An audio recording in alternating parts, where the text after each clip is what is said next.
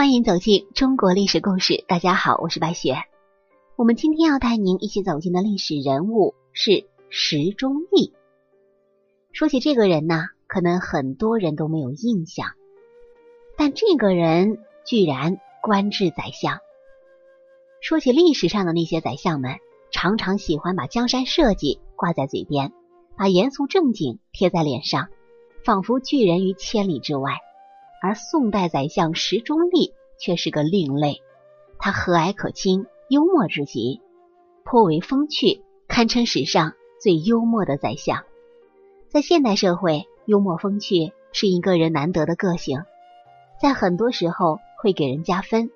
可是，在古代啊，有时候太过幽默风趣，反而会成为别人攻击你的借口。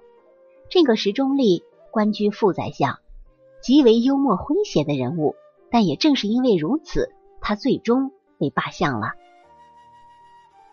在他还任职郎官的时候啊，他曾经和同僚们一起参观皇家动物园里蓄养的狮子。大家一边观赏狮子，一边聊起了狮子的喂养。主管喂养的人说，一头狮子每天要喂五斤肉。这一群工资收入不高、一年难得闻几次肉香的穷公务员，听完之后连连啧舌，纷纷叹息着说：“我们这些人连一头狮子都不如啊！”言下之意，待遇低呀。可是石中立马上接茬说：“这当然，我们都是员外郎。这个员外郎的郎啊，指的是虎狼的狼。员外郎的待遇怎么能和？”园中诗相比呢？众人听完捧腹大笑。池中立有一个老领导叫张德相，与他十分友好。前人戴嵩因为牛画得好，人称戴嵩牛；还有一个人叫韩干，因为马画得好，人称韩干马。他便拿张德相的名字开玩笑说：“昔有名画戴嵩牛，韩干马，如今又出了一个。”张德相真是没大没小，一时在士大夫间传为笑谈。宋仁宗康定年间，西夏入侵，宋军节节败退，朝廷一筹莫展。当时大臣张世训告老，朝中一些友好人士都赶去祝贺他光荣退休。张世训举行家宴，款待大家，喝到酣畅淋漓之处，他感叹着说。我本是一介小民，见遇明君，终得功成名就，衣锦还乡。如今海晏河清，天下太平，我也算知足了。一副居功自傲、得意洋洋的样子。谁知道啊，这个石中立又站出来了。他不仅没有顺着他的口气恭维一番，反而冷声冷气的说：“如今呀，只有西边打虏未除，战火纷飞。”众宾客顿时是失声喷饭，杯盘跌落一地。景佑四年，石中立鬼使神差的当上了参知政事，也就是所谓的副宰相，成为最高行政长官之一。俗话说得好，到哪山唱哪山的歌。当了宰相之后，也应该注意一下身份了。该打官腔的时候，还是得打打官腔的，树立一下领导的权威嘛。可是石中立依旧是口无遮拦。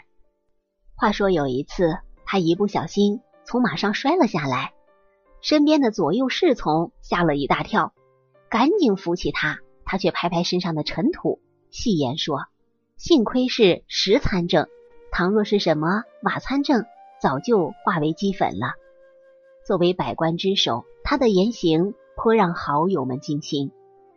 朝事上官弼。语重心长的劝导他说：“您如今位居宰职，名位至高，为什么还整天嘻嘻哈哈的没个正形呢？”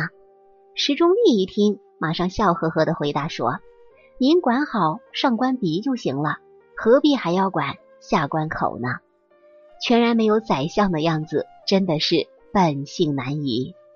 在当时啊，还有一个大臣盛度，身体长得特别肥胖。历史记载说，体冲壮，号称盛肥。这个盛度啊，任翰林院学士的时候，石中立也是翰林学士。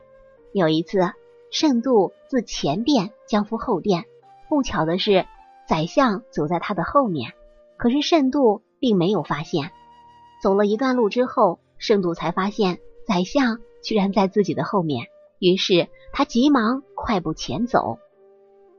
历史记载说：“趋而避之，行百余步，乃得止舍，隐于其中。”这个慎度本来就胖，连跑了百余步之后，到了办公地点，早已是气喘吁吁。石中立正好看到慎度的狼狈样子，见其喘甚，问之，就是问他为什么这么喘呀？这个慎度啊，就据实以告。石中立就问着说：“相公不问否？”意思是说，宰相问起了吗？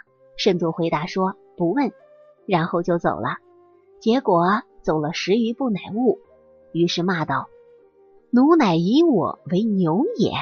原来啊，石中立是借汉代宰相丙吉问牛喘不问人死的典故，嘲笑圣度是牛。无疑啊，这可得罪人了。性格诙谐，有时候就是口无遮拦，这就是大大的不妥了。咱们这里引申一下，问牛喘不问人死的故事，讲的是什么呀？这个问牛宰相叫丙吉，是西汉时期宣帝朝的宰相。有一年春天，一帮人在长安街头打群架，造成了不少的死伤。恰好这个时候，丙吉坐车经过，他的司机呀，也就是车夫，很自然的放慢速度，觉得这件事儿。宰相可得好好管管，可是丙吉就跟没有看见一样，丝毫没有要停下的意思。于是车就继续往前走，又碰到一个赶着牛，牛吐着舌头直喘粗气。丙吉赶紧下令停车，让司机去问牛的主人赶牛走了多远，为啥牛喘得那么厉害？这件事儿一经传开，大家都笑丙吉糊涂，背后叫他问牛宰相。咱们说完这个典故，就言归正传了。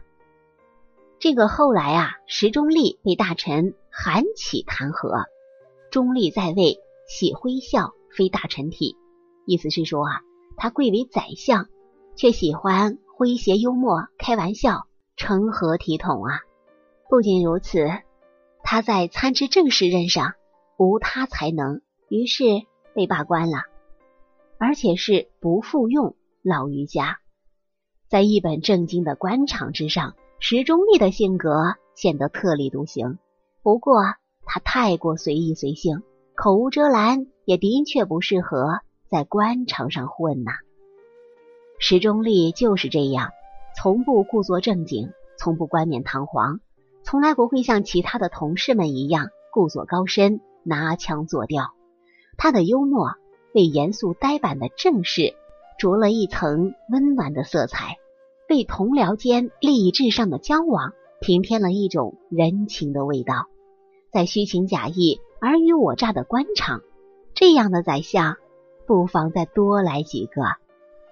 好了，朋友们，咱们本期的故事到这里就结束了，感谢各位的收听。喜欢的朋友欢迎点赞转发，也欢迎您评论留言。